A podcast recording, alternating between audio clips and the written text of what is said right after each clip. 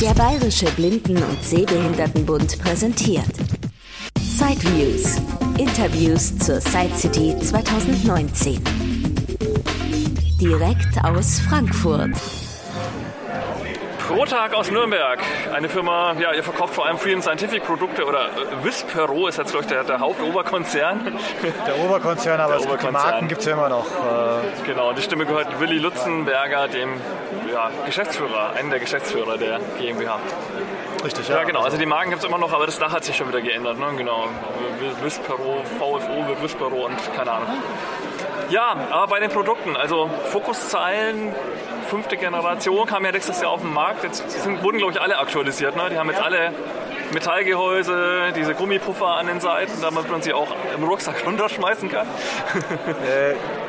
Ja, also sie haben jetzt alle diesen, diesen äh, Puffer an beiden Seiten, der ist ziemlich markant. Sie haben äh, etwas andere Braille-Module bekommen. Sie haben eine integrierte Notizfunktion bekommen. Äh, das heißt, sie werden jetzt grundsätzlich mit einer Micro-SD-Speicherkarte ausgeliefert. Man kann Notizen reinschreiben, äh, jetzt auch gerade durch ein Update nochmal verbessert, sodass man diese Notizen auch noch direkt als Textdatei speichern kann und eben auch Bücher reinladen kann und direkt lesen kann mit der Fokus, ohne dass man dafür ein iPhone oder, oder sonst irgendeinen weiteren Rechner braucht. Sollte der Editor oder Editor nicht auch noch ausgebaut werden? Ist man da schon ein bisschen weiter? Ja, also bis vor kurzem war es halt so, dass man halt äh, das, das Gerät selber im Prinzip halt nur die Punktekombination gespeichert hat.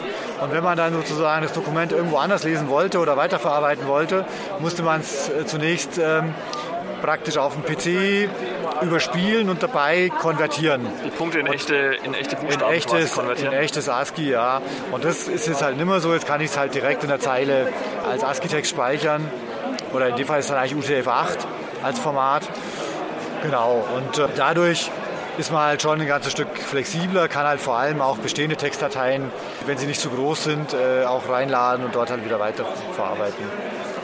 Aber der, sagen wir mal, der wesentliche Fokus ist natürlich schon die eigentliche Breitzeilenfunktion. Die Notizfunktion ist eben so dazugekommen, vor allem weil halt auch die Tastatur von der Focus recht schön ist.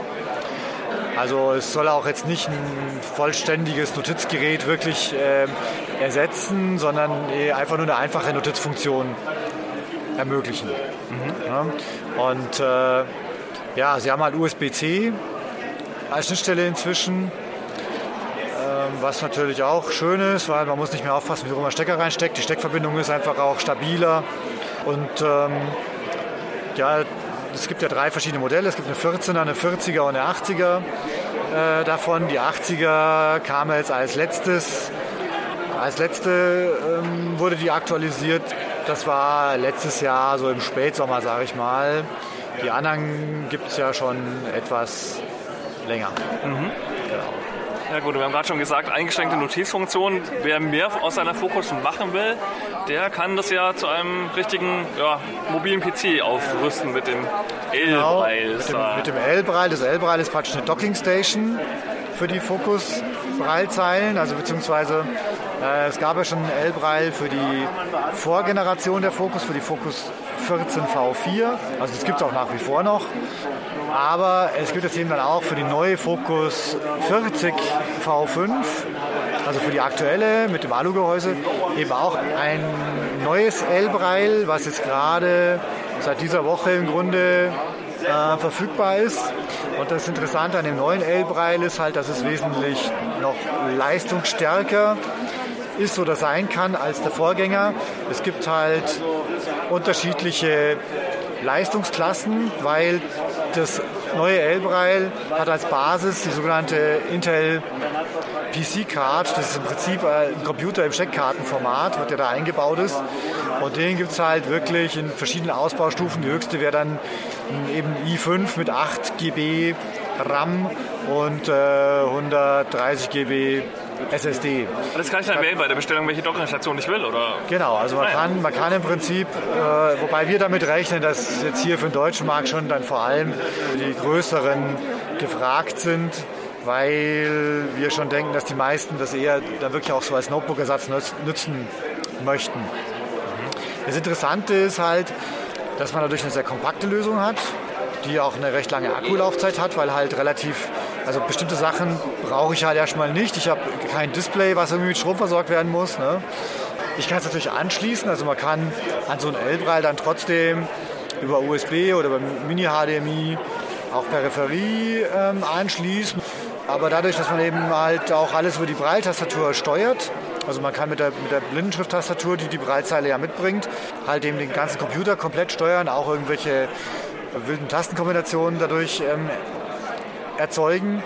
Und, äh, oh, das ist ja schon eine ganz schöne Lernkurve, wenn ich jetzt Steuerung Alt entfernen oder Alt ja, F4 drücken will. Ja, das schon, aber es ist. Schon mir irgendwie mal erstmal aneignen. Man muss sich erstmal aneignen.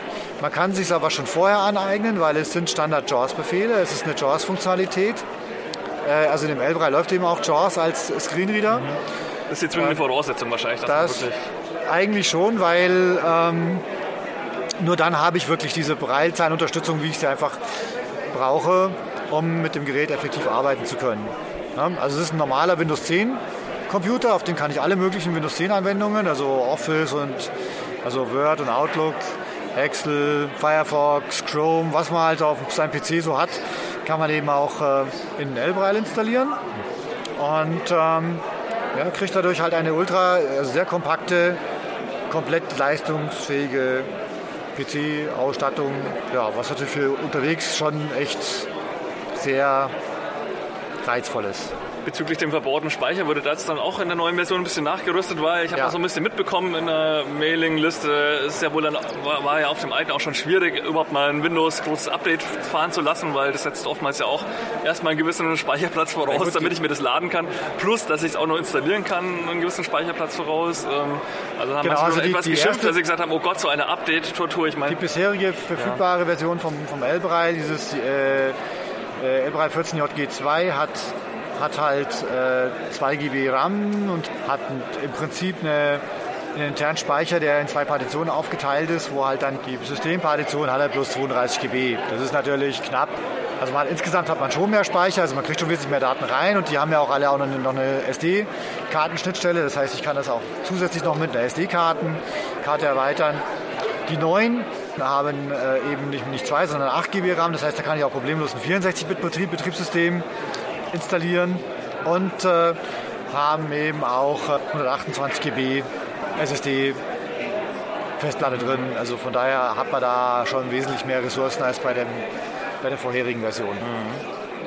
Jetzt verkauft ihr dann trotzdem auch noch den, den Organizer äh, Polaris äh, von HIMS, dieses äh, ja, Nachfolger der beliebten ähm, Reihe, sage ich mal, ein richtiger Braille-Note-Taker. Wo, wo ja. würde man da jetzt die, die, Grenze ziehen? Wem würde man jetzt was empfehlen? Also es ist ja, ja eigentlich interessant, dass ihr beides im Angebot habt.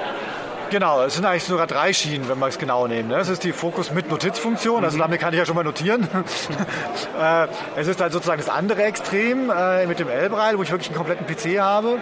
Jetzt gibt aber halt schon auch die Situation, dass man halt sagt, naja, ich brauche eigentlich schon ein bisschen mehr als nur mal eben irgendwo was reinschreiben. Also ich will halt schon Termine äh, managen können. Vielleicht auch mal brauche ich auch einen wissenschaftlichen Rechner oder auch mal etwas mehr Textverarbeitung als nur ein ganz, ganz einfacher Editor.